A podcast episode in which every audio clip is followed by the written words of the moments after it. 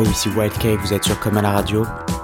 Bienvenue dans Comme à la maison, une émission mensuelle pendant laquelle je vous amène chez un invité qui a une histoire à partager. Ensemble, du fond de nos canapés, nous du sien et vous du vôtre, on va vivre une rencontre humaine et musicale dans la détente la plus totale. Bref, pendant les deux prochaines heures, on est comme à la maison.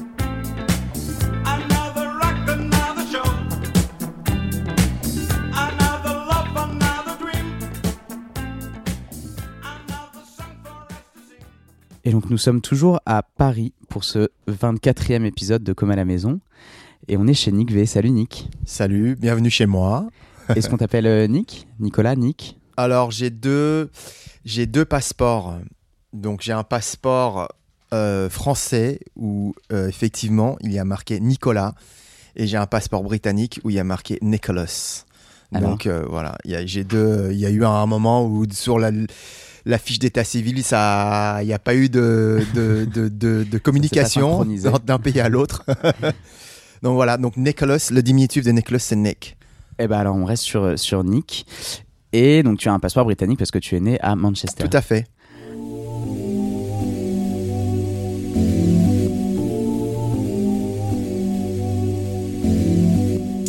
En 1970, Ok. je suis né à Manchester et j'y ai vécu 17 ans.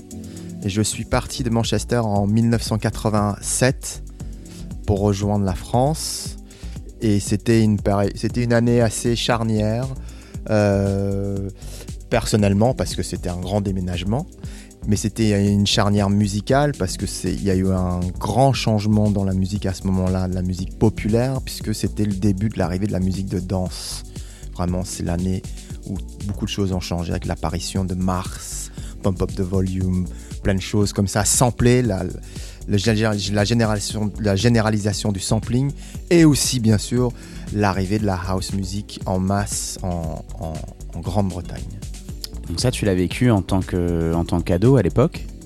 Ouais, en tant que ouais, fin d'adolescence, euh, donc je l'avais déjà aperçu parce que en Angleterre, euh, si tu veux, tu as tu as l'industrie musicale est, très développée euh, et le marketing des mouvements musicaux est, très est très poussé. Donc dès qu'un mouvement arrive, euh, les cadres de l'industrie musicale anglaise savent très très bien la mettre en valeur. Et donc euh, en 86 déjà dans le top 50 anglais qu'on n'appelle pas top 50 mais top 40 donc top 40 euh, le numéro 1 c'était euh, pendant 2-3 semaines c'était Steve Silk Hurley Jack Your Body Hmm. en numéro 1 du top 40. Mm. Donc c'est vraiment le disque le plus vendu du pays. Déjà, c'était un disque de house de Chicago en 86. Donc les gens étaient au parfum, Mm. si tu veux, tout de suite. Euh, après, il y a eu quelques semaines plus tard, il y a eu Farley Jack Master Funk, Love Can Turn Around, avec le- cette fois un chanteur qui, chantait sur de la house, Daryl Pandy, donc c'était beaucoup plus funk. Et, et ça, pareil, numéro 7 ou numéro dans les top 10, tu vois. Donc en fait, la, la house music était déjà, avait déjà pénétré les, les masses et le terrain était déjà déblayé pour que euh, la musique de club arrive en fait. Donc ça n'a pas mis beaucoup beaucoup de temps euh, à, à- à prendre. Contrairement à la France où ça avait été beaucoup plus poussif. Mais les Anglais avaient tout de suite compris le potentiel, euh, en tout cas vendeur, marketing de, de- de- des- des- des- des courants musicaux. Et donc là 86, il y a déjà des, des, des clubs où on joue de la musique house en, en Angleterre? Alors, c'est curieux parce que euh, les morceaux sont, ont pénétré les charts, mais dans les clubs, beaucoup moins. Euh, alors moi déjà, je peux pas vraiment en parler parce que j'avais 15 ans et à cette époque-là, j'en faisais peut-être 12. Donc, euh, euh, impossible pour moi de mettre le pied euh, dans un club, mais même pas dans un pub où il fallait avoir 16 ans.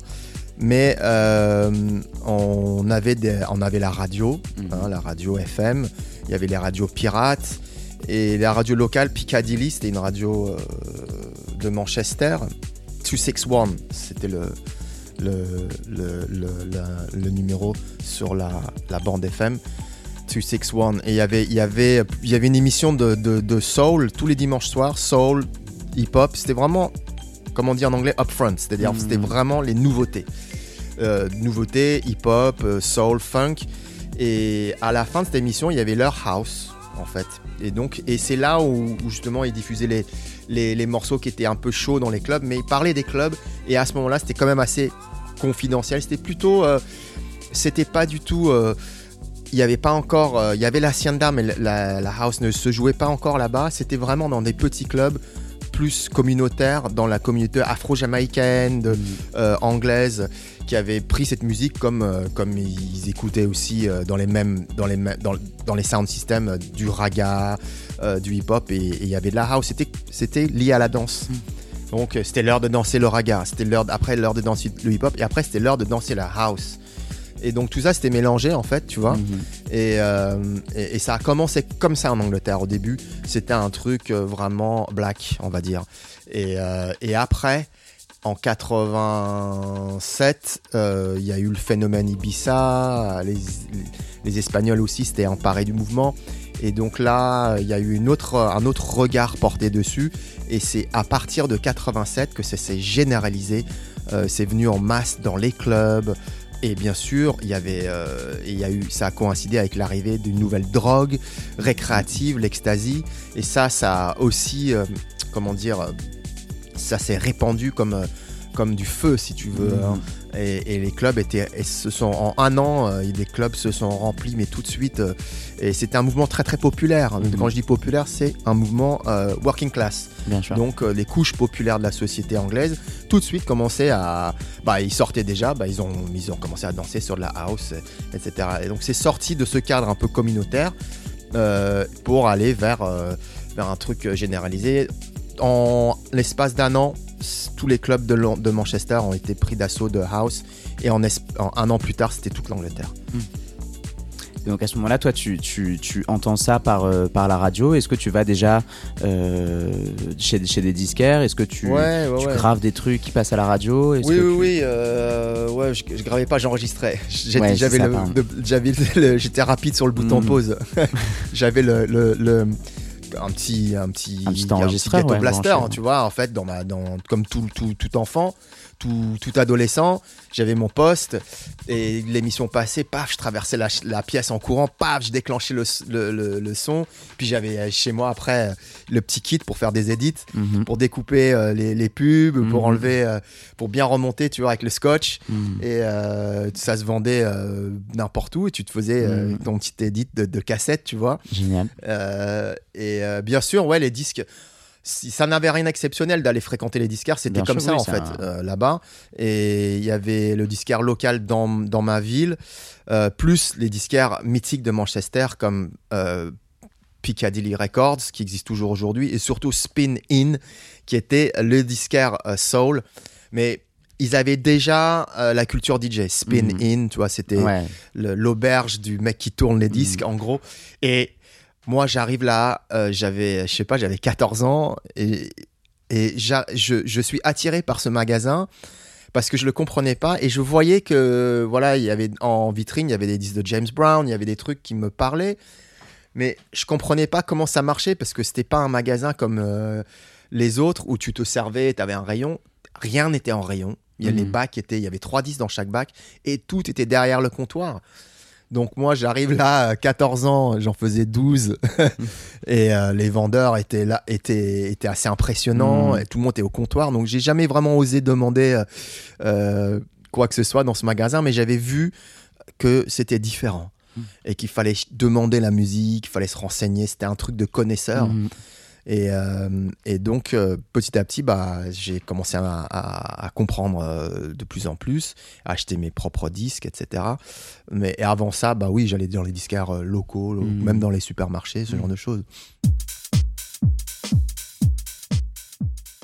Et ensuite, donc 87, tu déménages vers la France. Avec, avec tes parents, du coup, à l'époque? Ouais, ouais, ouais, c'était un- une décision euh, familiale. Mhm. Et mes parents sont, sont, euh, ne sont pas anglais. Donc j'ai pas de famille britannique, j'ai pas de famille anglaise et euh, mes parents sont franco-vietnamiens. Donc, euh, donc euh, ils, ont, ils ont décidé de revenir en France parce que bon, la communauté vietnamienne en France elle est développée. La famille de mon père qui est vietnamien était installée en France Mhm.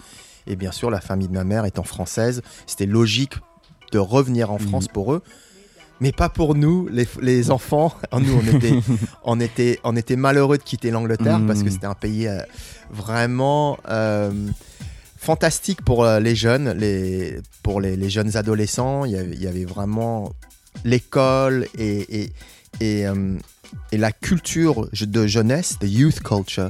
Tout ça, c'était très développé en Angleterre Mhm. On, on était encouragé à sortir très tôt. Il y avait l'école organisait des soirées, des discothèques. Il y avait les school disco. Ah Il y avait des DJ qui venaient dans l'école, qui installaient leur matos et on venait danser. C'était euh, tous les mois, chaque dernier vendredi du mois, l'après-midi à, 16h, ils tiraient les rideaux dans le, dans le, dans le préau et le DJ avait déjà installé son matos depuis midi. Et puis les, enf- les enfants de l'école venaient danser. Incroyable. on repartait à 19h, mais on avait fait 4 Mhm. heures de danse, tu vois. et C'était les, les, les slows.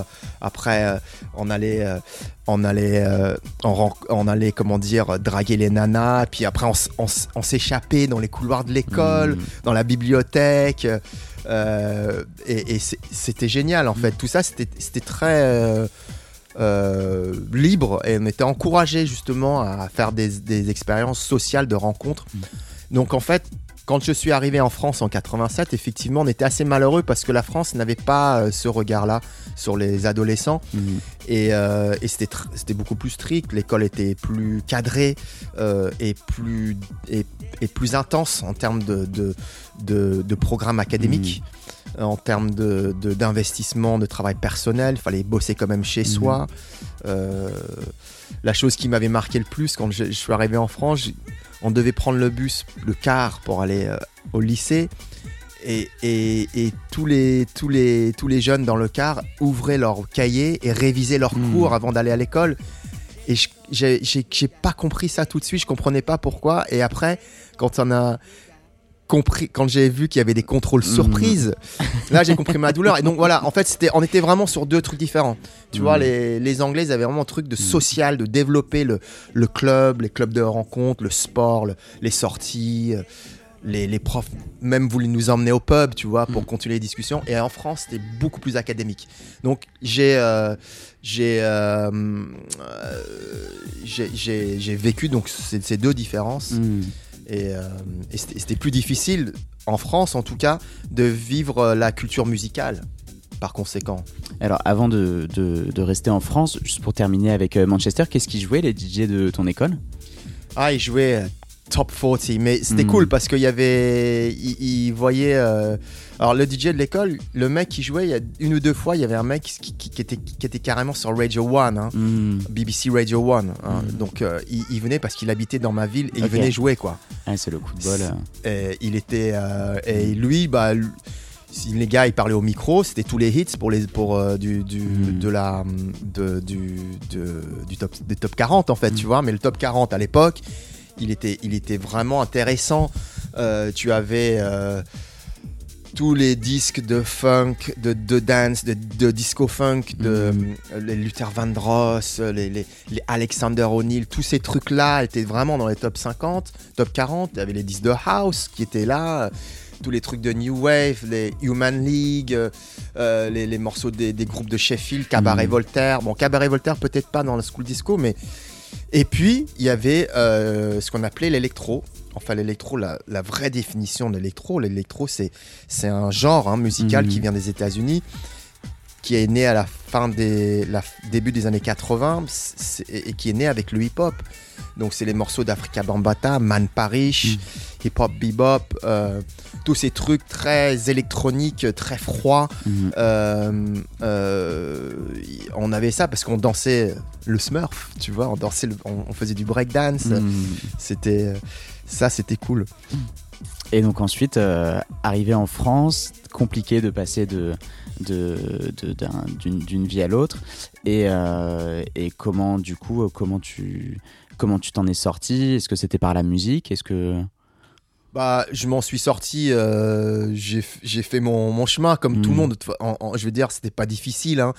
J'étais un peu triste de quitter l'Angleterre, Mhm. mais bon, voilà, après, euh, tu, tu fais avec ce qu'il y a. Et en Mhm. France, c'était- quand même cool aussi. La France, moi, je suis arrivé en banlieue parisienne, donc je suis arrivé euh, dans les Yvelines, à Conflans-Sainte-Honorine, près de Cergy-Pontoise. Et euh, mes parents, en fait, la raison pour laquelle mes parents avaient quitté l'Angleterre, c'est que mon père avait, avait perdu son travail. Il avait un- une bonne situation. Et donc, euh, il a perdu son travail. C'était à la période Thatcher, Margaret. Thatcher. Il y avait plein de, de vagues, de licenciements. De, ils ont rendu les choses plus efficaces. Et mon père, hop, il, il- il perd son boulot. Et euh, en France, on est arrivé dans. On n'avait pas trop de thunes à l'époque. Du, coup, on arrive dans un quartier populaire. Et là, euh, j'arrive dans un quartier qui, qui, qui- voilà, un peu euh, des quartiers, des, des cités euh, très populaires. Et là, je vois, euh, je me rends compte qu'il y a une très belle énergie en termes de musique aussi. Euh, Il y a, et il y a beaucoup, beaucoup de danseurs. Il y a, Mhm. euh, ça dansait le hip-hop depuis longtemps. Il y avait eu déjà ces émissions de Sydney sur, sur TF1, HIP, HOP. Et donc, il y avait eu cet héri- héritage-là du début des années 80, des danseurs hip-hop, de très très bons danseurs, de collectionneurs de musique, de funk. Euh, on, appelle ça, on peut appeler ça vulgairement la funk de banlieue. J'aime pas trop ce terme, mais en fait, il y avait une vraie culture du digging Mhm. dans les banlieues parisiennes autour de la funk et de la soul musique. Et il y avait des hits.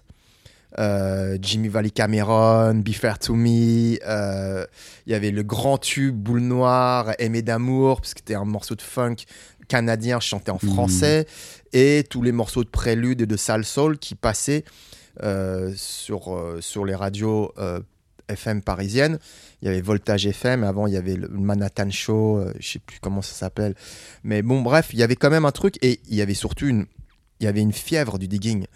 Et ça, on le sait pas tellement en fait. Mhm. Mais les, les banlieues parisiennes avaient leur propre leur propre référence musicale euh, et ça Mhm. s'échangeait des vinyles les, les James Brown les, les, les Soul Power tous ces Mhm. trucs là et donc moi je suis arrivé là-dedans et euh, avec le côté anglais, avec la house music qui démarrait, et donc ils ont pas trop compris la house, Mhm. ils ont pas compris euh, le lien qu'il y avait entre euh, la musique noire des années 70 et la musique noire des années 80, c'est-à-dire la house music. Mhm. Et pour eux, c'était très différent. Donc, j'étais confronté à, à de la résistance à ce niveau-là. Et en même temps, euh, j'étais, j'étais, euh, je baignais dans tout ce truc de, de, de funk, de soul et, de, et euh, le démarrage du, du, du rap en français Mm. euh, dans les banlieues, les, les émissions les- où Solar passait euh, à la fin des années 80. Euh, voilà, donc, donc, les, les, les, les, les, bandes à Châtelet qui se Mm. rencontraient avec les avec les, les, les bandes qui dépouillaient les jeunes dans le dans le dans le dans le dans le dans le dans le train Mm. les, les danseurs au Trocadéro tout ça c'était euh, c'était c'était assez fascinant aussi c'était autre chose c'était Mhm. autre chose et donc euh, moi j'arrive un peu là dedans en fait tu vois voilà Et donc, tu arrives là, t'arrives là-dedans et comment tu, comment tu mets un, un premier pied, j'ai envie de dire professionnellement, mais je veux dire dans le. Est-ce que tu commences à, à mixer? Est-ce que tu organises des teufs? Qu'est-ce que, Comment tu mets un pied réellement dans la musique? Comment Ouais, ça alors ton- moi, à, à cette époque-là, j'avais j'avais 16-17 ans, donc je j'organise rien, euh, je, je, je fais Mhm. rien. Moi, je, on allait où, là où, où, euh, on pouvait aller, quoi. Quand il y avait des soirées, on, on, on avait vendu une soirée, paf, on débarquait, on, on, on, débarquait, on allait à la soirée.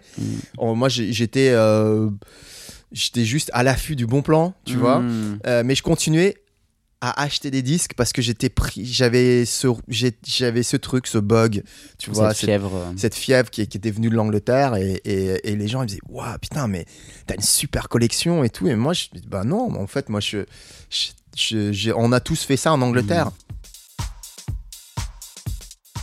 et, euh, et petit à petit euh, euh, des soirées de banlieue euh, je commence à aller plus dans les soirées parisiennes parce que euh, euh, même si c'était cool musicalement, c'était quand même des soirées. euh, y a parfois il y a y a pu y avoir des tensions, euh, il y avait des bastons, ce genre de choses. Donc, mhm.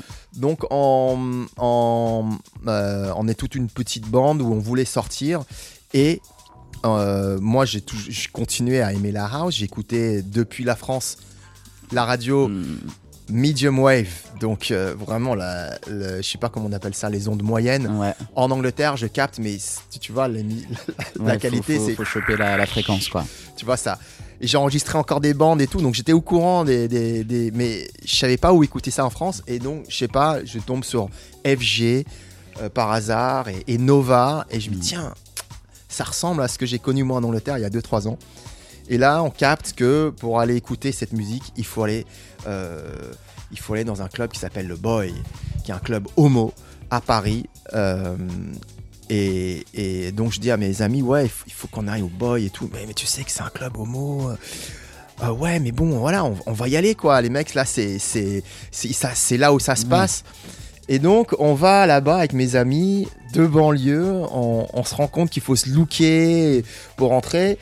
Et en fin de compte, on arrive dans cet univers homo euh, complètement euh, nouveau, euh, magique et, et- et assez délire en fait, tu vois. Euh, et, et ça nous plaît. Et donc, voilà. Et c'est comme ça que je mets le pied dans, un peu dans la nuit parisienne. Et à l'époque, les DJ, c'était Laurent Garnier, DJ Cyril, qui est DJ Mhm, Deep, Bien sûr.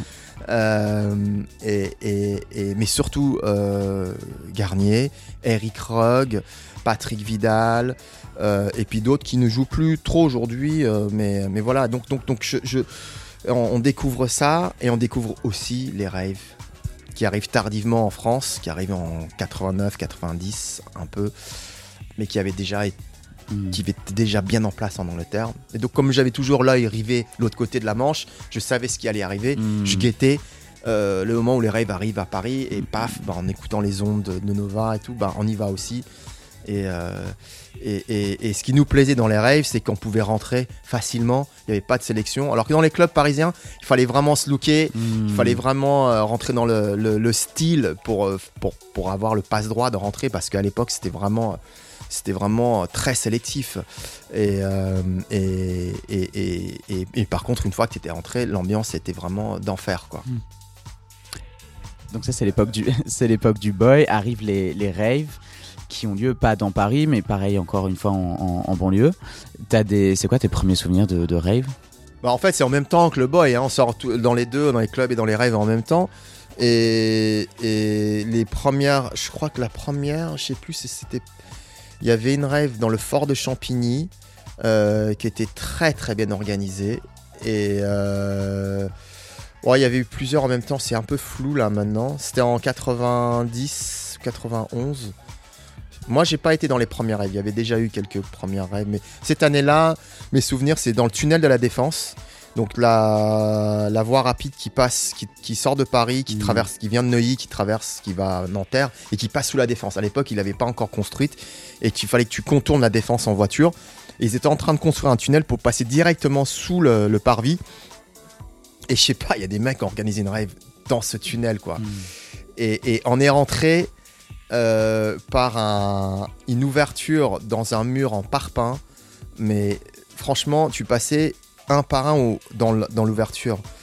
Et il fallait se pencher et tout. Donc le temps de passer, euh, c'était vraiment au compte-goutte. Mais quand on est arrivé de l'autre côté, il y avait au moins 3000 personnes là-dedans, Ah. quoi. Euh, et et c'était mortel, en fait. C'était. Il y avait zéro sécurité parce que Mmh, tu imagines pour, pour dégager de là. euh, Enfin bon, le tunnel était grand. hein. Mm, mm, mm. Donc, euh, euh, les DJ, c'était. euh, Il y avait. Alors, c'était organisé par un mec fantastique qui, qui, qui- qui était le, le, le roi de la, des rêves à l'époque, qui s'appelait Pat Cash.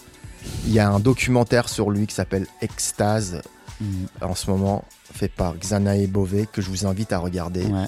qui retrace l'histoire de ce gars un peu euh, qu'on n'arrive pas à saisir, Mmh. insaisissable, tu vois, qui organise des, des stuffs incroyables au croisement des rêves, mais avec un côté vraiment une touche parisienne, avec les, tous les looks, côté un petit peu glamour. Euh, lui, il organisait des sound systems raga aussi, Ok. donc euh, il toastait. C'était vraiment un personnage. Il venait avec des fourrures, des lunettes. C'était, c'était vraiment. Il incarnait vraiment un truc de, de, de rêve dans les rêves. Mhm. C'était pas du tout les rêves un peu. Tu vois, il y avait un truc un peu looké et Ouais, tout. ouais. Qui c'est qui mixé David Guetta avait mixé dans cette rêve et, et d'autres DJ euh, de l'époque. Euh, et euh, ouais, et en fait, tu pouvais t'éloigner de la piste de danse et donc tu, tu rentrais dans le tunnel. Puis le tunnel, il fait, je sais pas, il Bah fait, ouais, il fait plusieurs 5 km de long, euh, quoi. mm. Délire. Donc voilà. Euh, voilà les, ouais, les premiers rêves, il y avait ça, il y avait la Villette, euh, il y avait les péniches euh, près de Tol- la- du pont de Tolbiac. Ouais, c- c'était c'était cool. Hein. Hmm. Incroyable.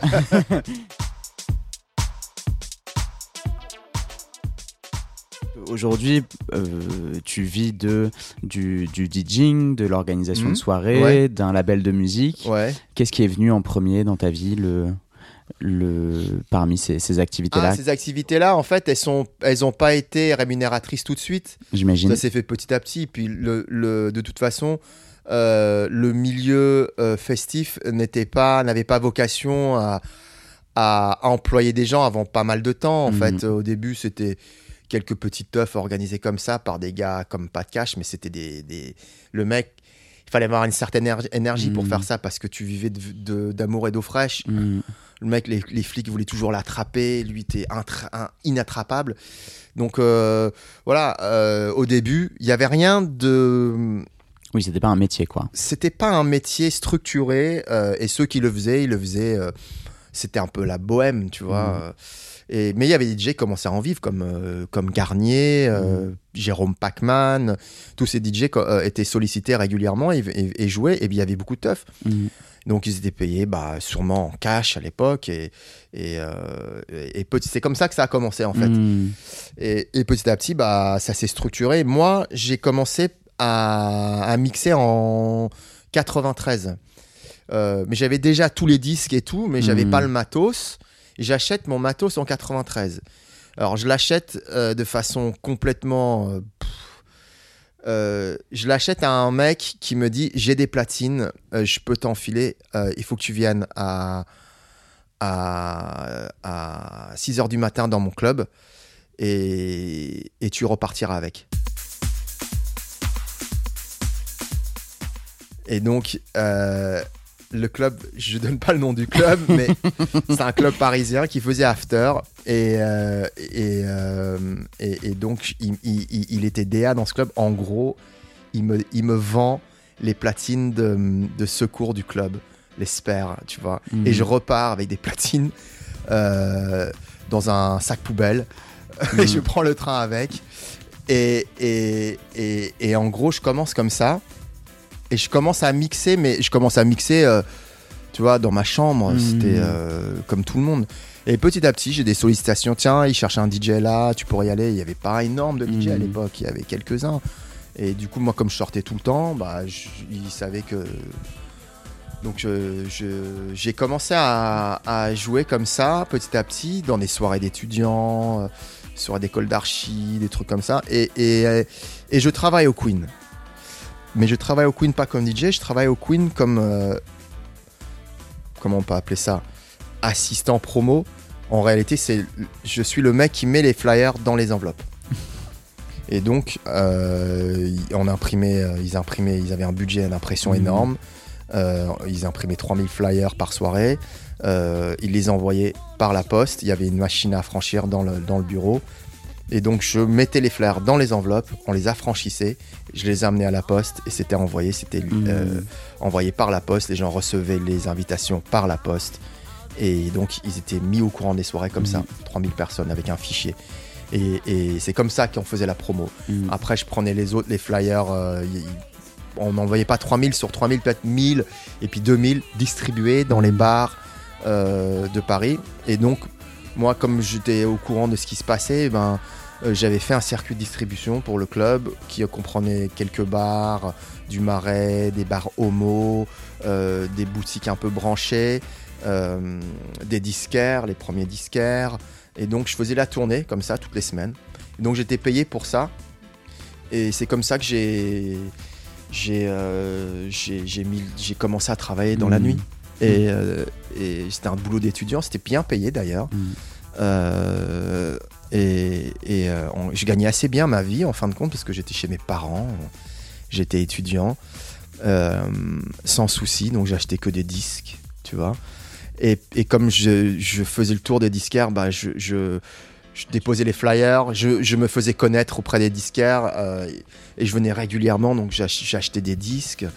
Euh, et, et- et après, j'ai été embauché, pas embauché, mais bon, j'ai été engagé, on va dire, parce que j'avais pas un salaire, mais j'ai été assistant du directeur artistique du Queen pendant, pendant une année. Et, et c'est là où j'ai commencé à organiser avec eux des Mhm. soirées, euh, à faire venir des DJ, à booker des DJ. Mm. On a booké euh, DJ Pierre, euh, Laurent Garnier, euh, pas mal de DJ américains. Et et j'ai remplacé aussi euh, le, le, le- je remplaçais le DJ en warm-up. Mm. Tu vois, je faisais quelques warm-up. Donc c'est comme Mm. ça que j'ai commencé, tu vois, petit à petit. Voilà. Ah c'est quand même une, une belle porte euh, d'entrée. Et tu, ah, tu disais que tu faisais des études, tu étudiais, euh, Ouais, alors en même tu temps, étudiais quoi? j'ai étudié, j'étais à la fac et j'ai étudié les sciences.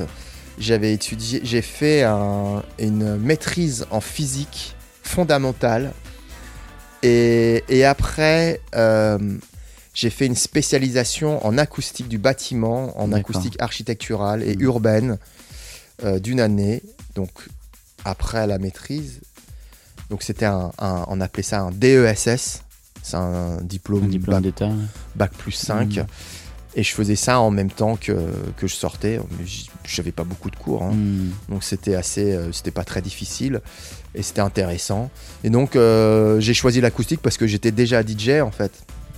Donc euh, c'était une façon pour moi d'allier euh, les études et puis euh, ma passion. Mm. Et après, j'ai travaillé comme acousticien dans un bureau d'études acoustiques pendant très longtemps, pendant 18 ans. Ah oui. Et à temps partiel, Mm. ce qui m'a permis de développer une carrière musicale à côté. Voilà. Tout se, tout s'imbrique euh, Ouais. très, très naturellement. Oui, bah, ouais, ouais, la, Ouais. la, la- Le cheminement de la vie, quoi. ouais, voilà, c'est ça. Mais à l'époque, c'est vrai que euh, quand je travaillais au Queen, les, les DJ n'étaient pas considérés, n'avaient pas le même type de travail qu'aujourd'hui. On était résident d'un club. Mm. tu vois. Et euh, tu étais. Euh, euh, tes disques, tu les laissais dans le club. Et Bah. tu revenais. Et, Ouais. et même, tu avais un budget pour acheter les disques. Mm. Tu achetais les disques pour le club. Et euh, ils restaient dans le club. Mm. C'était pas tes disques. Tu achetais pour le club, tu étais acheteur, Mm. mais euh, les, DJ, les disques appartenaient au club. Euh, tu jouais pour un club. Mm. Et si tu jouais ailleurs, le patron était pas content, quoi. Mm. Donc tu devais jouer pour le club en fait. Tu, tu, tu étais employé du club. Et moi quand j'ai fait ça, c'était les dernières années de ça en fait. 95, 96. Et après on a commencé à, à voir apparaître de plus en plus de guests dans les clubs. Et les résidents ont pris une place moins, moins Moins importante. importante. Le Rex faisait ça déjà depuis longtemps. Il bouquait que des guests. Et euh, Laurent Garnier était le dernier grand résident du Rex Mm. je dirais. Mm. Après, c'est devenu euh, des, des, des- des invités et des soirées itinérantes Mm. comme aujourd'hui. Mon premier euh, boulot de DJ, j'étais au cabaret euh, à côté du Queen sur le 8, dans le 8e. J'ai bossé euh, une année là-bas et j'étais l'un des résidents de ce club. Mes disques étaient sur place et je, je venais jouer là-bas Mm. euh, euh, deux, deux, trois fois par semaine. Mm. C'était en pleine période house, mais il fallait pas jouer de house.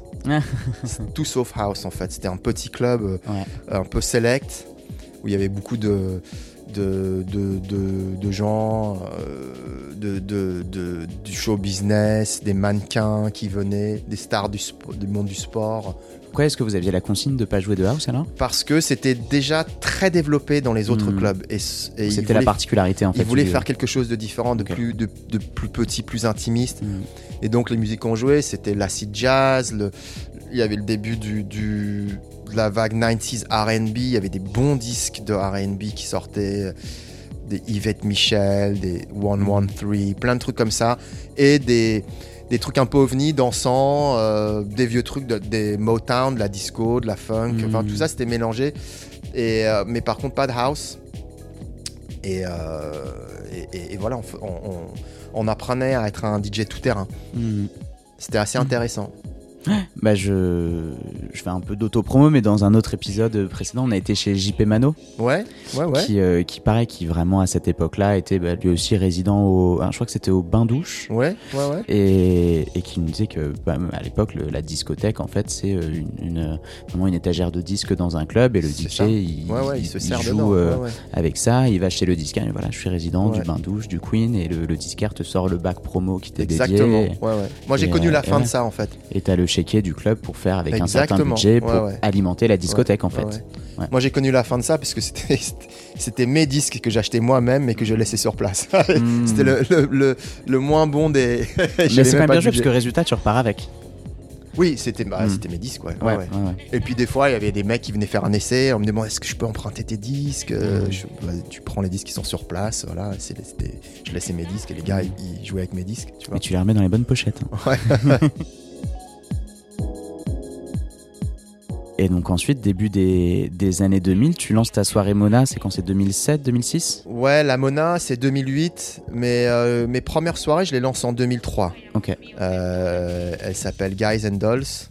Et donc là, on a déjà, euh, en termes de musique électronique, on est déjà à 10, 13, 15, 15, 10 ans, 15 ans, tu vois. On, on a bien, euh, comment dire, on connaît bien maintenant la house Mm. music, la techno, ces, ces genres sont déjà identifiés et les clubs sont déjà spécifiés, euh, spécialisés.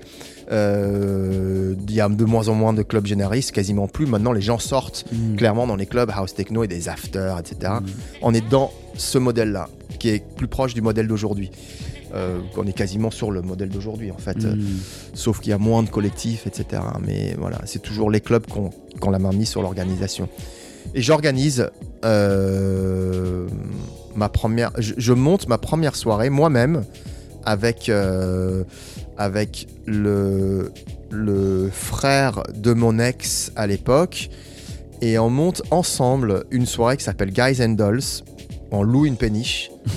On, on- on- on fait la programmation musicale. Je mixe. J'invite Cyril K à venir jouer avec moi.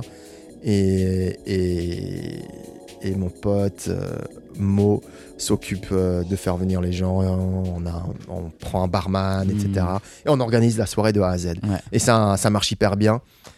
Il y a un bon mélange euh, euh, homo, hétéro, euh, beaucoup beaucoup d'amis, ça prend bien et donc on décide de continuer. Et donc ça devient une, une soirée récurrente, enfin une Ouais. la Guys and Dolls, tu en as fait beaucoup, vous Oh en avez oui, fait on beaucoup. en a fait 4 ans Ah ouais. de soirées, tout- tous les, en- à la fin on en faisait une par mois. Euh, ça fait euh, une 30 30 40 Ouais, euh, c'est ça, on en, ouais, à peu près, ouais, on fait 4, quatre saisons. Les premi- la première saison dans les péniches, et après, on, on, on va dans un club dans Mhm. la, à la Seine-Bastille, qui est l'ancien Badaboom. D'accord. Et on, on fait notre, notre, notre résidence là-bas, Mm.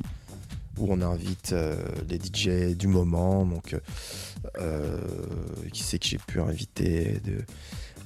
On invite un des jeunes DJ allemands qui s'appelle Am, avant qu'il soit connu. Euh, Needs aussi, c'est euh, Mm. le pendant un peu deep house allemand. Euh, Hospital Record, c'est un label de drum and bass anglais qui cartonnait à l'époque. Chris Ghost, Hospital Record, DJ Gilbert, euh, Loïc Dury, euh, iCube, euh, DJ Deep, Mm. voilà, tout, tout, tout, plein de, plein de, plein de DJ qui jouent encore aujourd'hui et d'autres qui jouent plus aussi, voilà, donc euh, Mm. voilà, on, on- on fait des belles soirées et euh, on mélange, on est beaucoup sur le mélange du public, Mm. les publics qui se croisent, quoi. C'est marrant parce que les noms que tu viens de citer, l'autre jour avec Rémi, quand on était chez, euh, chez Paul de, de Chabelitos, il, avait, il a récupéré par, avec beaucoup de chance un, en fait, une collection de tous les numéros papier de Trax Magazine.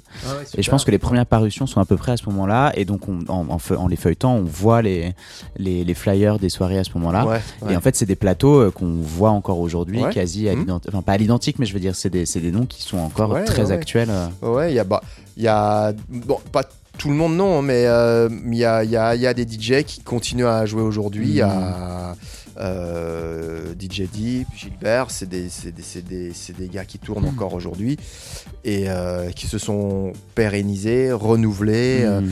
mais c- il faut savoir que encore même à cette époque-là, euh, c'est encore moins professionnalisé que ça ne l'est aujourd'hui. Donc il, a, il fallait quand même un.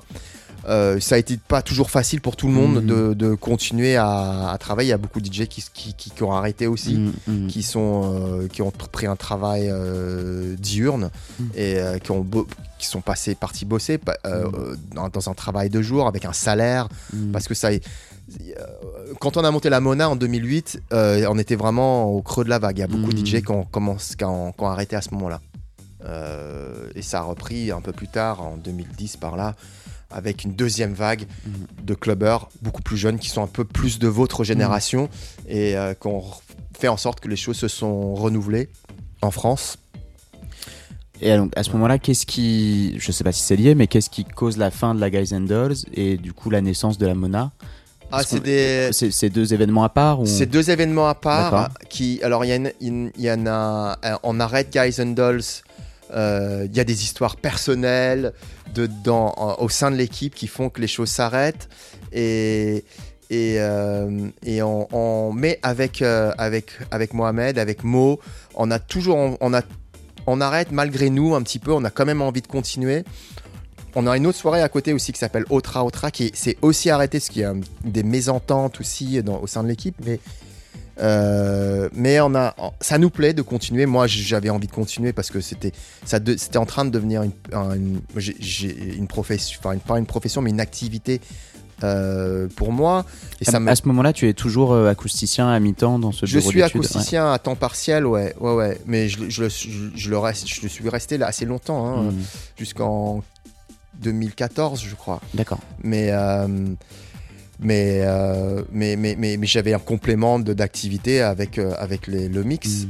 et puis euh, et puis c'était c'était génial Mm. c'était vraiment bien on a fait des super soirées Mm. euh, des, on avait les gens nous suivaient et euh, et et, euh, et et on faisait on invitait vraiment des, des super c'était vraiment des, des, des, super soirées quoi moi Mm. j'adorais ces soirées et on a envie de continuer, donc on, on laisse euh, un an ou deux passer, mais on le remonte d'une autre façon, avec euh, plusieurs personnes, plusieurs organisateurs. Il y a d'autres personnes qui rentrent, on est 5-6 à organiser, comme un collectif. Mm.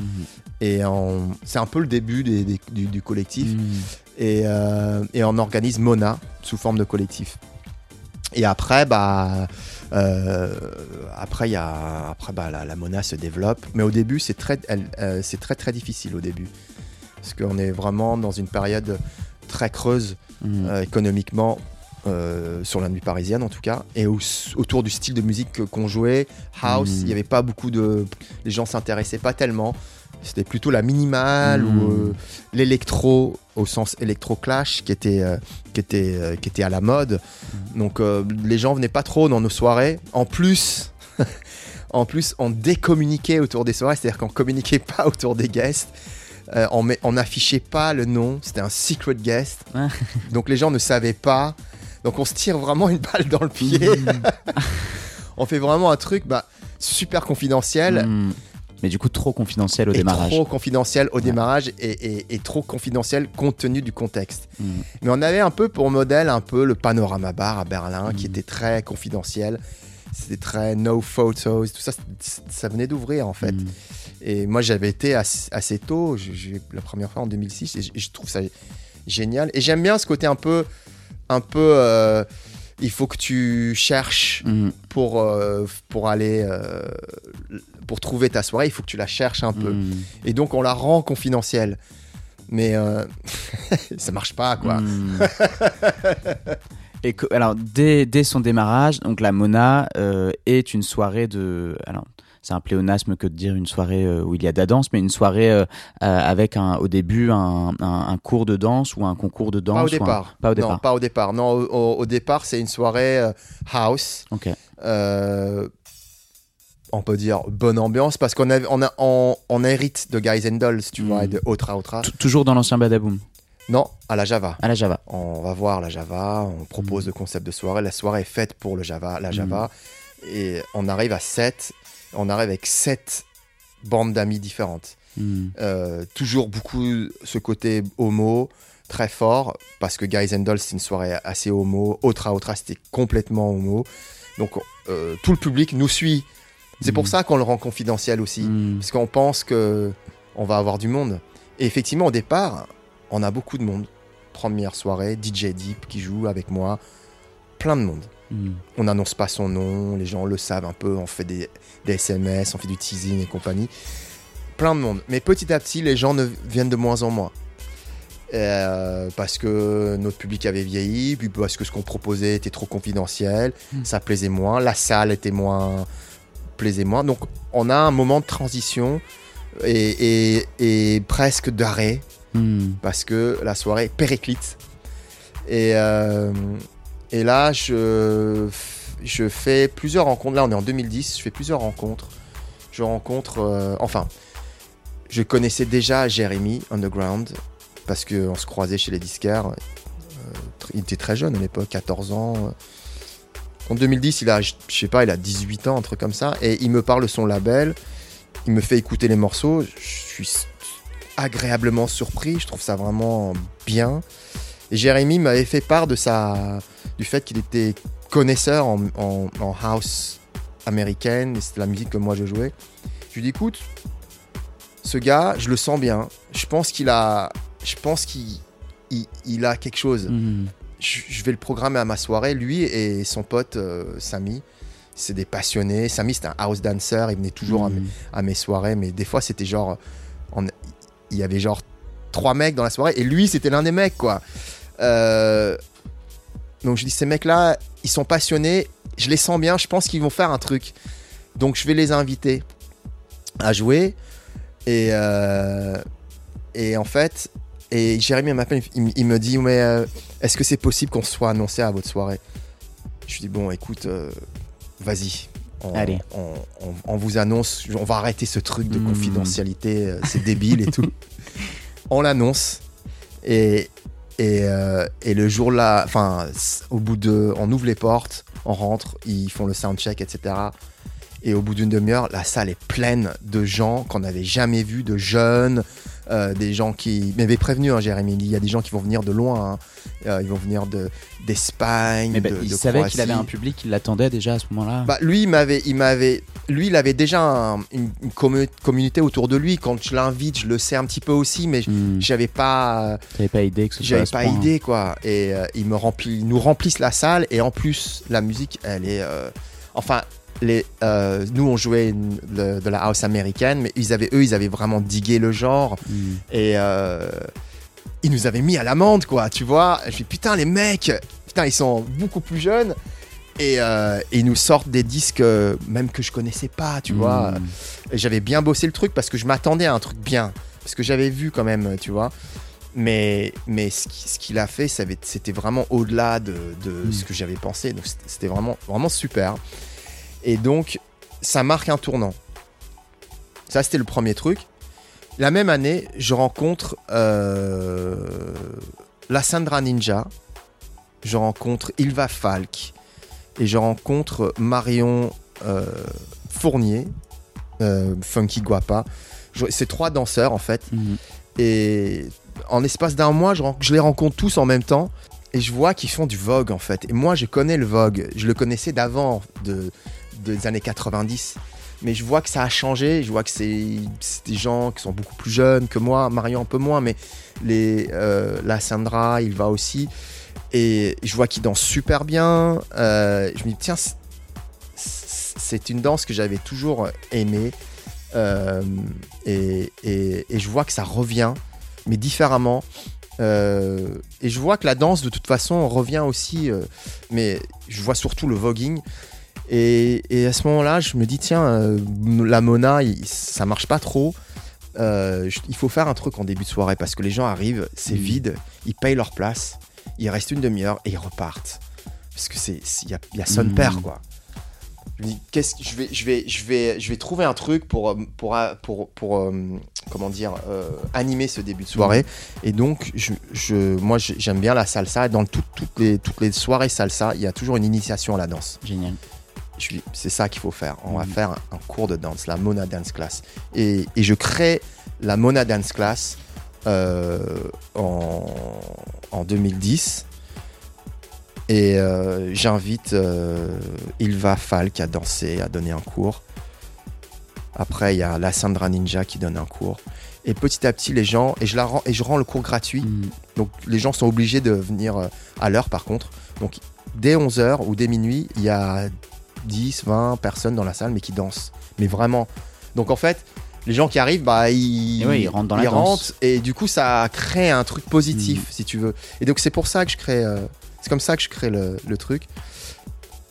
Ça c'est la raison un peu, euh, comment dire, pour sauver ma soirée. Mais en Mhm. même temps, je voulais faire un truc avec la danse. Je- euh, depuis plusieurs années dans les Guys and Dolls, je voulais associer les house dancers, mais je sais pas comment le faire. Mm. J'arrive pas à trouver le truc. Euh, Il y a plusieurs mecs qui me proposaient des shows, mais ça me plaisait pas parce que le public pouvait pas participer. C'était un peu des go-go, mais Mm. version euh, house dance. C'est pas ça que je voulais faire. Et en même temps, Greg Gauthier, il avait fait ses soirées dance culture où il y avait tous les danseurs qui venaient. Et, euh, et, et, et, moi, j'arrivais pas à faire ce que lui faisait. Je trouvais ça génial. Moi, j'allais dans ses soirées, j'allais danser. Et, je trouvais ça génial ce qu'il faisait, mais je voulais pas faire pareil que lui. Et, en plus, je savais pas faire comme lui il Mhm. faisait. Euh, euh, donc, j'ai créé ce truc de cours de danse. C'est pas une création, je me suis inspiré des soirées salsa. Et, et pour moi, c'était la bonne chose parce que c'était une façon de rendre la danse accessible. Mm. Euh, et moi, je, je voulais que le tout venant danse. Mm. Je voulais pas que ça soit des super danseurs et qu'on regarde tous à dire Waouh, c'est beau, mais Oui, c'est pas une démo, c'est vraiment. je vais pas y arriver, moi. Mm. Je voulais que ça soit décomplexé en fait. Et donc je l'ai, j'ai vraiment voulu que le démocratiser ça pour que les gens se disent putain c'est pas si dur la danse en fin de compte, euh, Mm. c'est cool. Je peux apprendre un truc, c'est pas si dur et je vais passer la soirée autrement. Je suis peut-être pas obligé de de me de, de boire trois pintes pour Mm. me lancer. Je peux euh, ou des shots ou euh, même si ça t'empêche pas de boire des shots, ouais. mais mais voilà, je peux danser, je peux commencer la soirée autrement. Mm. Donc c'est comme ça que je j'ai cherché pendant longtemps en fait. Et c'est la rencontre avec ces danseurs. Je me dis, tiens, on va Mm. faire ça. Ça fait maintenant quasiment 12 ans que la ouais, Mona c'est 12 ans, on a existe. fêté les 12 ans là. Ouais, Ouais.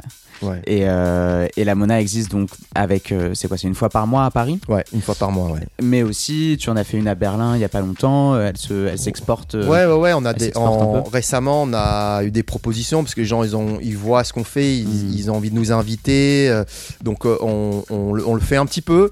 On fait pas tout le temps parce que ça prend du temps à organiser, mais on est invité, on a été invité bah, par le Maquis euh, en 2014 euh, à faire un, un contest en début, au début du festival. Euh, Un contest de danse autour du voguing, whacking et, euh, et, et, et- un style plus ouvert qui s'appelle Express Yourself. Ah, Est-ce que tu peux, on peut simplement définir les, les différents mots styles- que tu Ouais, ouais, bien sûr. les Ouais, ouais, ouais. Alors, il y a. Donc, le cours de danse, c'est pas un, un style de danse, c'est un style qui change à chaque fois. Mhm. Donc on a commencé avec du voguing, mais on n'a pas fait que ça. On a proposé le whacking. Donc le voguing, c'est un style de danse qui vient des États-Unis, qui est né dans les cultures euh, LGBT, les communautés noires et latino-LGBT, qui est né dans des conditions un peu difficiles parce que euh, c'est la précarité pour euh, ces, ces- ces communautés-là, mais en plus il y a la- l'aspect LG euh, gay, homo, Mhm. qui font qu'ils sont doublement euh, marginalisés. Donc c'est des communautés qui, qui, se- qui sont très soudées. Et donc une danse qui est née dans cette communauté, qui est née à, à partir de la parodie des, des, des pageant queens, des, des, Mhm. des, des comtesses de beauté. Mhm. Donc ils font une parodie de comtesse de beauté entre hommes, très féminin, et ils- c'est le plus stylé qui va gagner. Donc c'est les vêtements, mais après c'est les postures, les poses, et ça devient une danse petit à Mhm. petit. Et les postures sont inspirées des postures de mode, d'où le magazine Vogue, euh, d'où le nom du, du- du style inspiré du magazine du même nom. D'accord. Euh, et après, bah, le voguing après se développe pendant les années 90. Il y a le old way qui est le premier style, qui est, qui est le style initial quand c'est devenu une danse, qui est inspiré des arts martiaux, Mhm. euh, de tout ce qui est ligne et posture bien carrée, les, les- les- la parade militaire, les postures égyptiennes. Donc, euh, le, les, et les poses des mannequins. Et ensuite, le New Way qui est plus des contorsions. Et Mhm. après, le Vogue Femme qui est très acrobatique, très, très athlétique, très euh, physique, avec des dips, des, des, des, Mhm. des, des, euh, des spins. euh, Enfin voilà, c'est vraiment quelque chose de très développé. Donc ça, c'est le voguing. Le walking, c'est le pendant West Coast du voguing. Comme le rap. Forcément. East Coast, West Coast. Ouais. Et ben, dans la danse, Parce que le voguing vient de, de la côte euh, Est. est. New York, et ouais. et la le voguing, c'est la danse de la culture ballroom. Mhm. Et là, les ballrooms, c'est là où se retrouvent les familles, les houses des, des, des communautés homo, black et latino qui se retrouvent entre elles et qui finissent par euh, faire un battle de beauté. Mhm. C'est c'est ça l'essence du truc. Et après, il y a, il y, a, y a le côté house aussi, parce que ce sont des, des, des- des enfants rejetés, donc ils retrouvent une autre famille et ils s'organisent comme ça. Mhm. Voilà. Et, et cette communauté-là arrive en France, euh, dans les banlieues parisiennes. Euh, euh, voilà, ça arrive, mais avec une- un côté un peu plus moderne d'aujourd'hui- Mhm. d'aujourd'hui. Le walking, c'est autre chose. Le walking, c'est West Coast. C'est aussi né dans les clubs homo, mais euh, il n'y a pas le côté communautaire, il y a moins la culture. C'est plus une danse qui est née euh, sur une bande son disco. Le voguing, c'est né plus sur la fin de la disco et la house. Mhm. Le walking, c'est clairement disco. Et c'est inspiré des poses des actrices hollywoodiennes. Mhm. Donc c'est une nuance très. C'est moins carré, c'est plus arrondi et c'est une danse funk. Ok. C'est une danse qui est née des danses funk, donc qui est née de- du boogaloo, qui est née du, du, du- du locking, Mhm. euh, mais féminisé. Et, mais il n'y a pas cette organisation en house parce que bah, le West Coast, c'est peut-être un- une approche plus individualiste. C'est la réussite individu- Mhm. individuelle à Hollywood. Donc, c'est des danseurs qui font un coup d'éclat. C'est c'est- voilà, des danseurs, des icônes. Voilà, donc le voguing, le walking, proche mais différent. Et après, bah, il y a la house dance qu'on connaît en France, qui est la danse autour de la house, qui est née à New York, Chicago. Et c'est des, plein de steps différents qui sont inspirés de, pareil, de la salsa, de la danse africaine, des claquettes, mais aussi de la capoeira, du kung-fu, et qui sont rassemblés, Mhm. euh, qu'on a rassemblés euh, depuis et qu'on a nommé house dance. Mais c'est des, c'est des steps qui, qui sont nés dans différents clubs. Mhm. Le jacking, c'est né à Chicago. Euh, le lofting, c'est né à- dans le New loft à, à- à New York, Chez David Moncuso. chez David Mancuso. C'est des, mouvements au sol, parce qu'il y a beaucoup de danseurs contemporains qui allaient écouter les musiques de Mancuso et ils dansaient. Ils faisaient des, des mouvements au sol, c'était des spins, c'était très Mhm. élégant. Donc tout ça, la house dance, il y a le skating Mhm. qui est le mimique du- des, des pas de roller dans, dans Central Park, mais sans les rollers, tu vois. Bien sûr. Euh, le- voilà. Donc euh, euh, ça, c'est des danses euh, de la culture black américaine en fait. Et et- et- et il y a des liens. hein, on retrouve le posing euh, du Vogue. Tu le retrouves dans l'hip-hop parce que le hip-hop et le Vogue sont nés en même temps et les Mhm. danseurs se s'entraînaient ensemble dans les parcs. Et ils étaient même presque les mêmes danseurs en fait. Ouais, ouais. Il il C'était flou. Et donc quand tu vois les poses de Vogue, tu vois les poses de hip-hop aussi Ouais, ouais, ouais. tu vois, mais fait interpréter différemment. Mm. Les freeze, les poses, tu vois, les, des b-boys, c'est un truc qu'ils ont pris du Vogue. Et le Vogue Mm. a pris les figures au sol des b-boys, Mhm. tu vois, hein, des, des, des- des postures au sol que, que les b-boys faisaient. Donc voilà. Donc ça, c'est vraiment une culture riche qui est euh, une culture afro-américaine, Mm. qui, est, qui est vachement intéressante. Donc nous, on, on a mis en avant toutes ces danses-là, plus les danses originelles, euh, Mm. la, la jazz, jazz dance et des danses françaises comme euh, le jazz rock, qui est le pendant français de- du jazz dance, né dans les clubs parisiens des années 80. Et JP Mano, lui, il, a, il, a, il connaît très très bien Mhm. tout ce truc-là. On a fait la danse électro, qui est la- le nouveau nom de la tectonique. Euh, donc euh, c'est une danse française et on n'a pas négligé ça parce que c'est c'est une danse des, des banlieues parisiennes. Donc euh, voilà, on a beaucoup de, ce mouvement a été décrié, mais mais il y a une vraie danse autour et c'est dansé dans les dans les pays euh, Mhm. euh, dans le monde entier. Mm. Donc on a fait un cours de électro, c'est assez dur hein, d'ailleurs. Mais électro, quand tu regardes bien les mouvements, ça vient des danses funk aussi. Mhm. Voilà, donc, euh, euh, donc toutes ces danses, on les met en, en- en- à l'honneur lors d'un cours à la Mona, la première heure. C'est gratuit en plus. Bon, et ensuite, Mona est devenu un, un label aussi, Mona Music, Ouais, ouais, donc, sur lequel il y a, si je me trompe pas, trois sorties, quatre en comptant House of Riviera. ouais, ouais, cinq en fait disques, euh, quatre projets. Ouais. Euh, le enfin deux projets. Le premier projet c'est une série 3 maxi euh, avec des artistes français principalement, Hugo Elix, Léa Lisa, Ambrose et, et des, des, des, des remixes de- d'artistes américains qui sont venus soutenir ça, euh, de Charisma et il y a aussi un featuring de, Rich Medina. Donc c'était euh, euh, cette première série, elle, elle est comment dire, elle, elle a lancé la Mona et c'est des musiques qui sont inspirées de ce qui se passe à la Ouais. Mona. Euh, tro- euh, donc trois maxi, Serving la Mona, Walking la Mona et, euh, et, et le premier, attends, il y a Slaying la Mona, c'est le, le dernier. Voilà, donc c'est des- termes un peu pris du Mhm. voguing. Et le deuxième projet, c'est le projet House of Rivera, qui est un projet en hommage à la, à la scène italienne des années 90, euh, dont je suis très proche parce que j'ai j'ai beaucoup acheté de disques italiens, de house italien, et j'ai été très, euh, très inspiré par ce, par ce genre assez Mhm. tôt, et j'avais remarqué une certaine différence entre les. Je comprenais pas d'où ça venait, est-ce que c'était anglais ou italien, mais je, je voyais bien que les disques étaient différents des disques américains. Mhm. Il y avait ce groove américain, mais il y avait cet émo- côté émotion italien que j'ai compris que c'était Mhm. italien plus tard. Mais euh, voilà, j'ai identifié ça assez tôt et donc je cherchais toujours à collectionner ce genre parce que ça me plaisait beaucoup. Et j'ai fini par en faire une compilation quand j'ai monté le label, quoi. Mhm. Voilà. Donc euh, Eh ben, félicitations pour, ce, Merci. pour, pour tous ces projets. Je, je vois l'heure qui tourne. Ouais, je pense que c'est le bon bavard, moment hein. de. non, mais c'est très bien. C'est pour ça qu'on est là.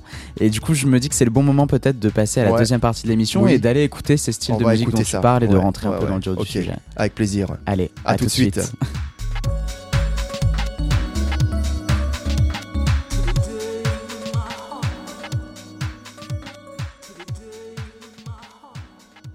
je relance l'enregistrement et là on s'est téléporté.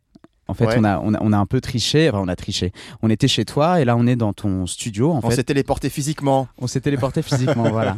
Donc on a marché un petit quart d'heure là dans Paris, on est passé par le canal, etc. Et on est arrivé euh, dans les locaux de Club Maté où tu as ton, ton Ouais, espace de, travail. Et où, euh, donc je précise quand même, ça se, ça se verra peut-être probablement dans le teaser de, de Rémi, qu'on remercie d'être avec nous pour les images. Mais on, est, euh, on, croule littéralement sous les disques, il y en a euh, partout dans, dans, cette pièce.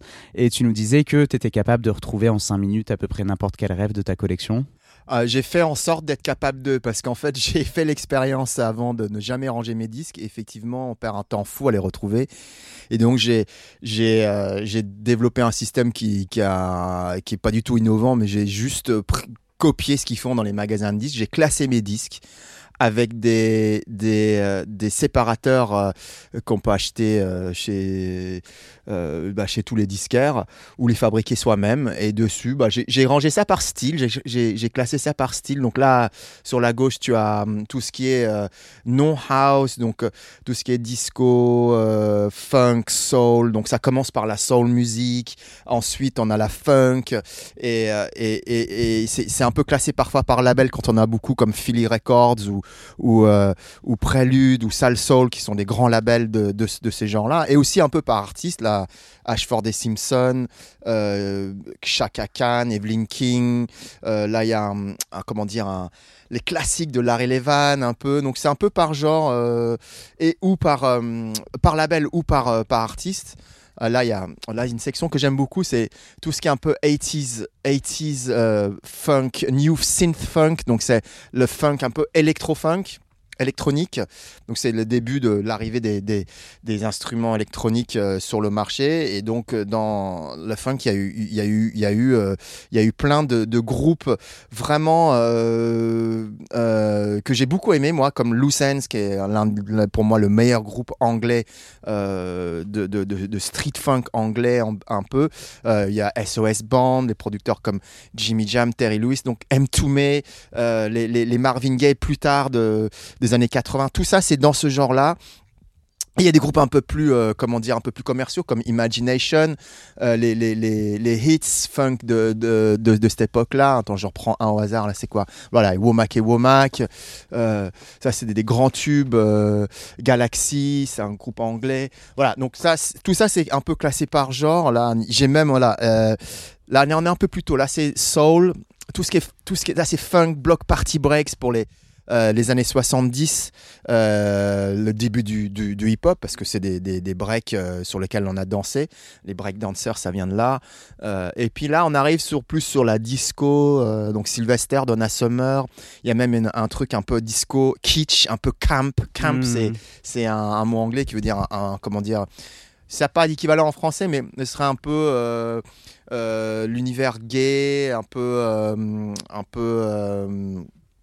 un peu un peu folle on peut dire euh, on peut le dire et euh, mais c'est pas complètement ça donc voilà en fait c'est que tout ça c'est classé par genre et comme ça je retrouve rapidement et l'idée en fait c'est pas d'avoir on va dire, c'est d'avoir pas plus de d'une trentaine de disques par, euh, par genre. Bon, là, c'est pas le cas, mais, euh, Mm. mais euh, comme ça, on passe pas de temps à regarder de- dans plus de 30 disques. Et si j'ai plus de 30 disques, je peux créer un sous-genre dedans. Voilà, hein. donc l'idée c'est de pas avoir trop à, regarder. Et là, de ce côté-là, on est dans la house, donc ça, voilà, il y a, tous les genres de house que, je peux jouer. Donc c'est vraiment euh, la house new-yorkaise. Ça commence avec les euh, chronologique quand même, parce que là on est sur le early house, donc les colonels Abrahams, euh, les, premiers Pal Joey, New Groove, Def Jam, euh, ah, pardon, Def Mix, les, les, les, Frankie Knuckles et, et, et- et David Morales, Strictly Rhythm et compagnie. Donc c'est vraiment tout ce qui est classic house, Kerry Chandler, KOT, DJ Pierre, euh,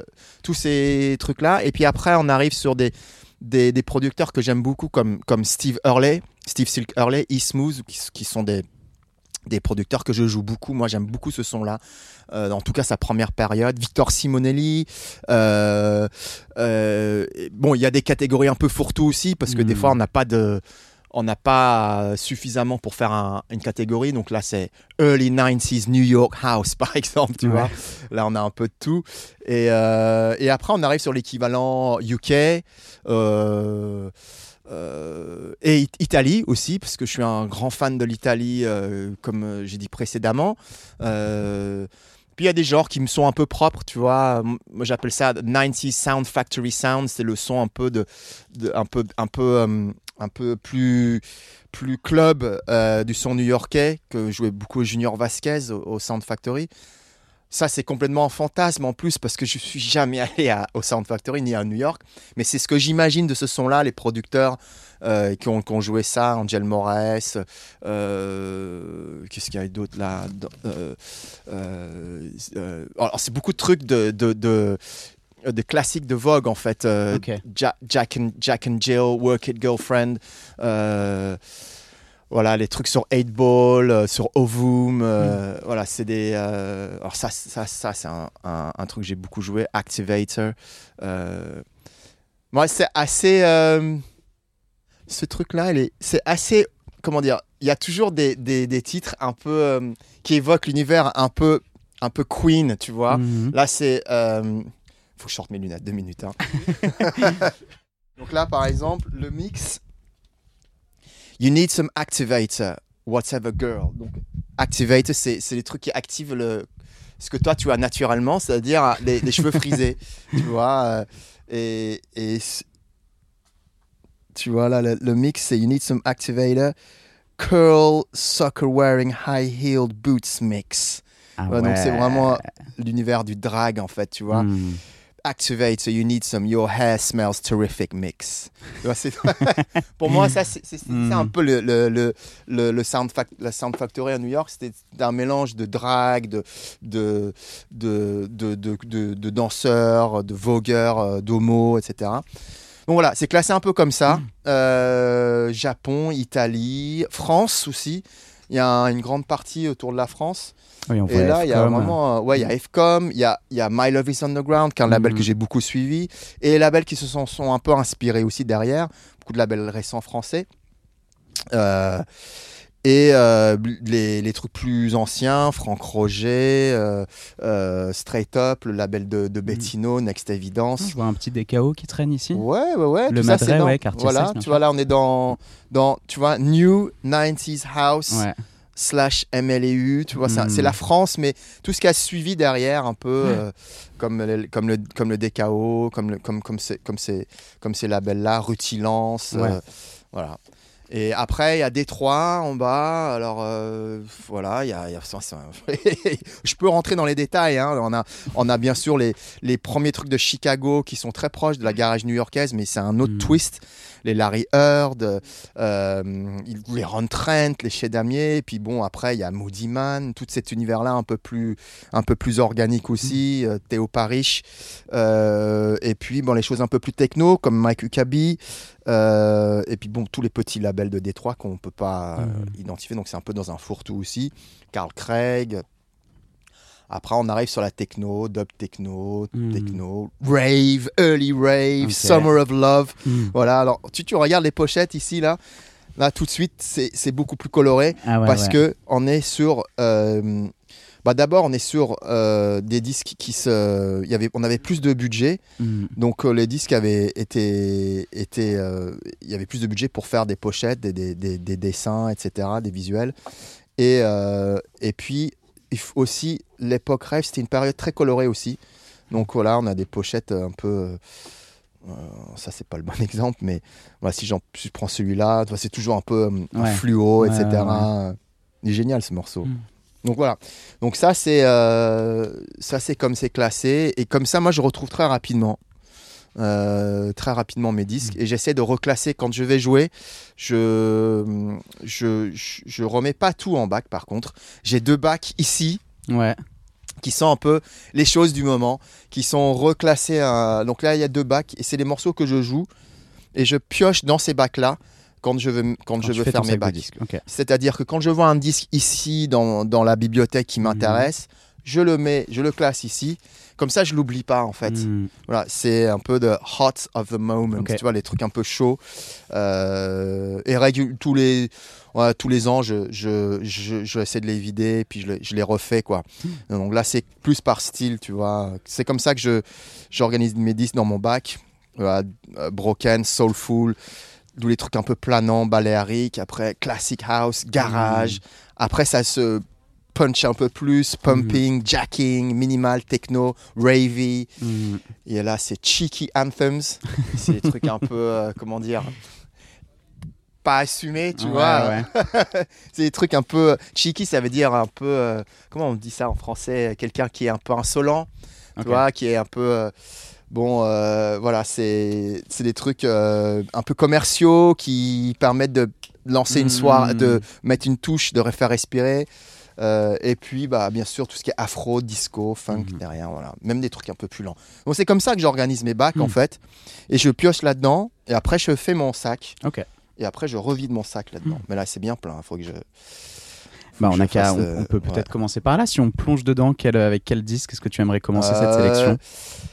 Eh ben, on va. J'ai dit- un disque qui est déjà sur la platine, mais je vais vous parler d'un peu d'un truc euh, qui, qui vient pas, qui va bientôt atterrir dans ce bac, Mhm. parce que c'est un. Je trouve que ce disque est sublime. Euh, et, et, euh, et j'en parle beaucoup en ce moment parce que quand j'aime un truc, je- des fois je fais même du prosélytisme. Donc ça c'est un disque qui s'appelle euh, d'un artiste qui s'appelle Space Ghost, qui est un mec d'Oakland euh, aux, États-Unis, en Californie. Il a fait un très bel album, album qui s'appelle Aquarium Night Club.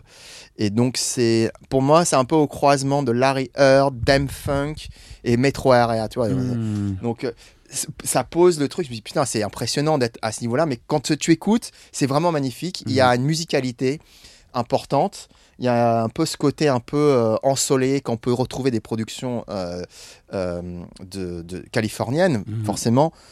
Et on sent que le gars il a tout compris la house quand même, il a vraiment beaucoup écouté Mr. Fingers. Et peut-être qu'on peut, au lieu de parler, écouter le morceau. Donc je le balance tout de suite. Voilà. Et peut-être qu'on met un peu plus fort aussi pour, le, pour notre plaisir. On est chez Nick V et il nous reste une heure de sélection. Vous êtes sur Comme à la radio. Restez branchés. Merci Nick V. De rien.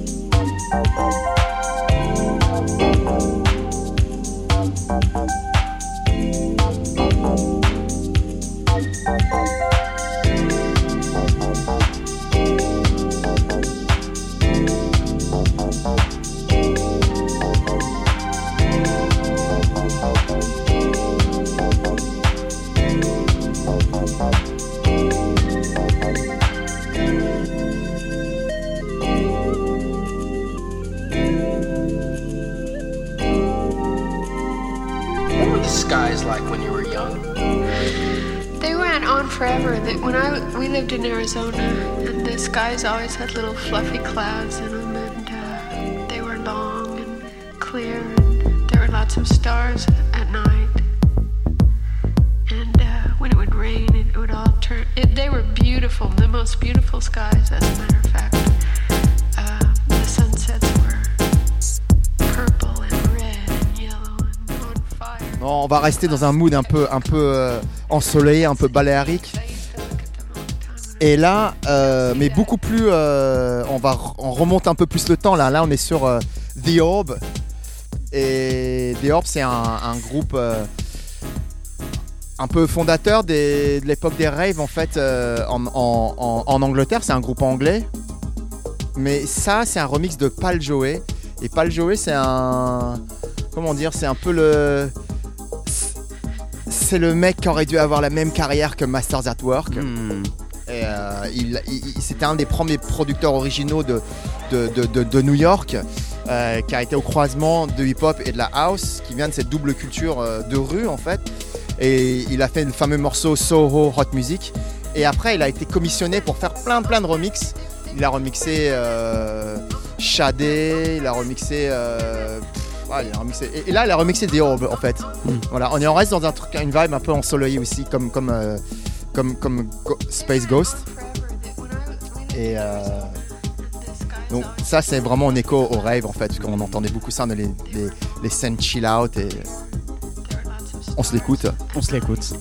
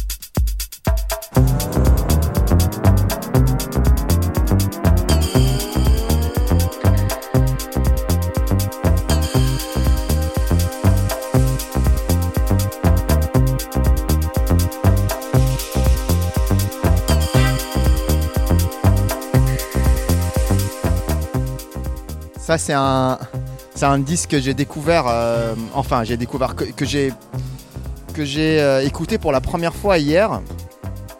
Euh, c'est une amie italienne qui m'a offert ça. Et c'est un disque italien d'un product- producteur qui s'appelle Fidel Fati, qui est un, un des premiers producteurs un peu. Il n'y a pas l'équivalent euh, vraiment parce qu'il fait un peu de la, pop et en même temps il a fait de la early house en Italie, un peu proto house. Donc ça, c'est un disque de 89. Et euh, les Italiens à ce moment-là, ils, étaient vraiment en avance sur la, musique électronique et ils avaient leur vision de, de la musique électronique. Donc il y avait, bon, on a parlé de la compilation House of Rivera qui est très deep, mais aussi ils faisaient des trucs très rave aussi, très très commerciaux aussi. Et, euh, et donc ça c'est un, morceau de référence en fait en, matière de early house italienne. Fidel Fati, Experience. Donc, merci à Emanuela De Luca, qui est une excellente DJ au passage et, collectionneuse de, de, euh, je dirais de très, de très bon goût. Enfin, à mon goût.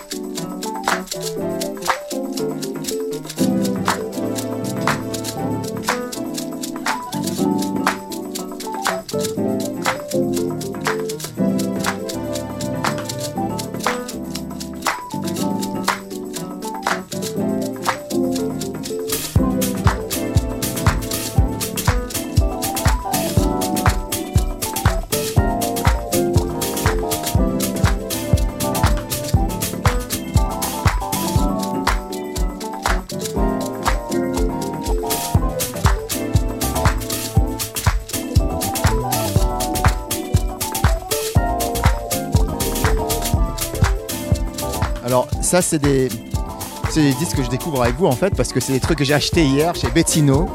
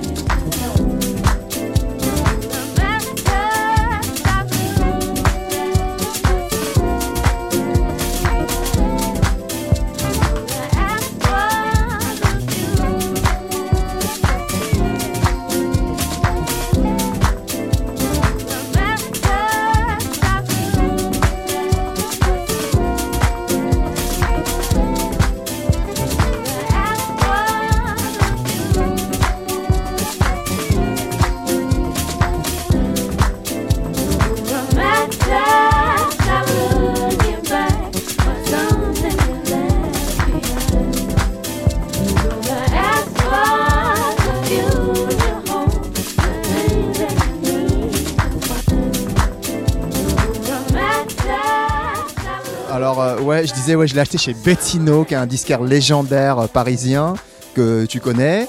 Euh, et, donc euh, voilà, je l'ai acheté hier. C'était au Paris avec une chanteuse qui s'appelle, je crois que c'est Laurie. Je regarde parce que j'ai une tête qui tourne en même temps. Et donc je découvre ça en même temps que vous. Moi je trouve ça super bien et c'est c'est vraiment soulful.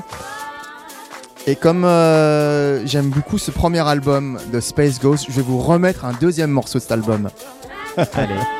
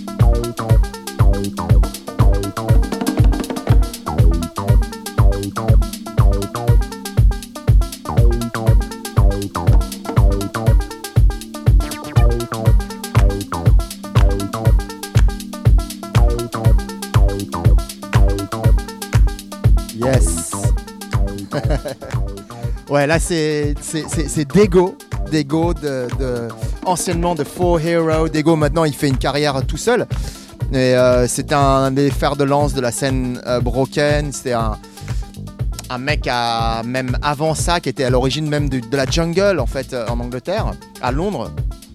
Euh, c'est euh, c'est un duo mythique qui a commencé dans le hardcore, qui a fait les disques proto jungle et, ensuite qui sont partis sur un son beaucoup plus soulful de leurs origines, ins- beaucoup inspiré par les frères Mizel dans leur production euh, avec le, le son jazz funk euh, très apprécié par les Anglais. Et on le retrouve dans leur production euh, de Forero et aussi dans ses productions solo. Euh, et je crois que ça, il le fait avec euh, Kedi Tatam, qui est un, un, claviériste euh, qui, est aussi connu pour, euh, euh, pour avoir. Ah, ah, il y a un peu de casse dans le bureau. Euh, euh, euh, pour avoir, on dit, pour avoir été, un, des fers de lance de la scène Broken Beat. Donc là, c'était il y a 10 ans, le Broken, et là, enfin 10-15 ans, et là, on retrouve, ça revient un peu, avec une autre approche. Peut-être un peu plus house, je dirais. Voilà.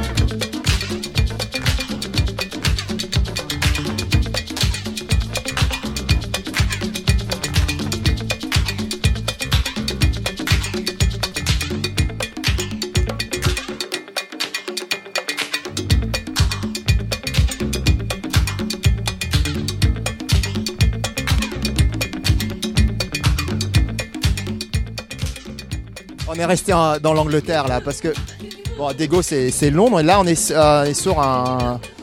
Tout à l'heure je parlais un peu de la pop anglaise la- la- la- dans le, top 50, le top 40. Là c'est un, des groupes qu'on retrouvait beaucoup à l'époque en 83. C'est un groupe de funk pop anglaise qui s'appelle Modern Romance. Et, et- et ce morceau, c'est un morceau un peu ovni pour l'époque parce qu'il y a du rap dedans. Euh, un, rap anglais en 82, 83, c'est assez rare. Et c'est un des morceaux, euh, un des classiques de Larry Levan au Paradise Garage.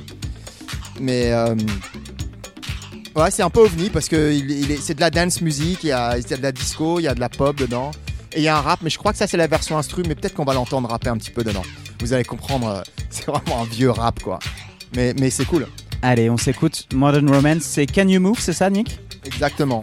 Et on est toujours sur Comme à la radio. On est comme à la maison chez Nick V. Il nous reste une demi-heure ensemble.